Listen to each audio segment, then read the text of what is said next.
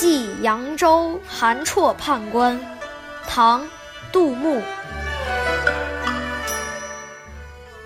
青山隐隐水迢迢，秋尽江南草未凋。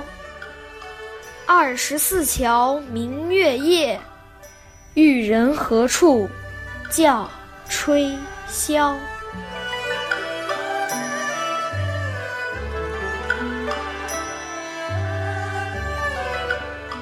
这是杜牧调侃朋友韩绰的一首诗。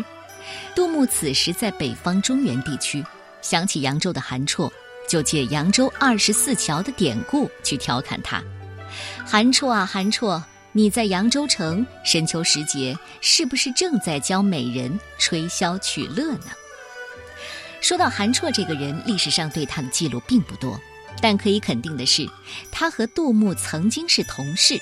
都曾经给淮南节度使牛僧孺做幕僚，两人的交情很深。韩绰去世的时候，杜牧还写过《哭韩绰》：“青山隐隐水迢迢，秋尽江南草未凋。”在杜牧的回忆里，江南的秋日风光应该是青山隐隐约约、绿水千里迢迢的。眼下虽然已经到了深秋，但温暖的江南草木一定没有凋零。仍然充满了生机，诗人们都曾经写过“烟花三月下扬州，春风十里扬州路”这样的句子，说明啊，这扬州在当时人们的心里啊，简直是花团锦簇、四季如春的。而杜牧在北方中原地区，自然会怀念江南的繁华。二十四桥明月夜，玉人何处教吹箫？二十四桥是唐代扬州城里桥梁的总称，这二十四桥明月夜也让我们看到了扬州江南水乡的特点。杜牧在扬州的两年里，一定是经常在晚上到十里长街去游玩的。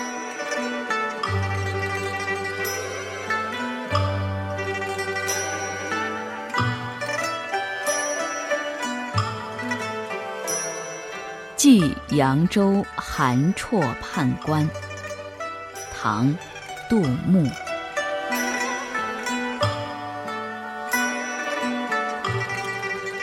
青山隐隐，水迢迢，秋尽江南草未凋。